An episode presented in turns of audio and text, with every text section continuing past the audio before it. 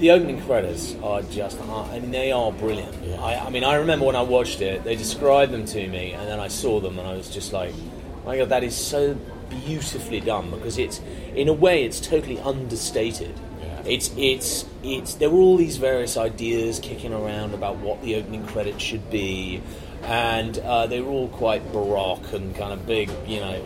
It's so stripped down into, and it, and it basically shows you exactly what this show is about, mm. but in a very, very subtle way. And I love the fact the whole thing revolves around a kind of memento mori thing of a skeleton. You know, the last image of the sail going down and a skeleton grabbing the sailor, because we know from history that piracy ended.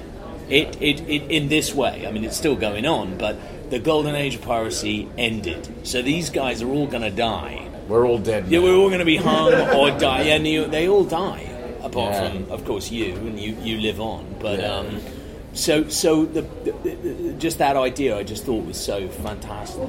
that sinking feeling at the beginning of every episode. You know, the mixture of the hurdy-gurdy as well as those images just puts you right in that world, and you know, which is so what the show is. It's not. I think while it is a really fun show to watch, it's not a fun life that you're watching them go through. And uh, and yeah, it it was one of the most exciting days of, of seeing the shows when we saw those credits and heard that music for the first time.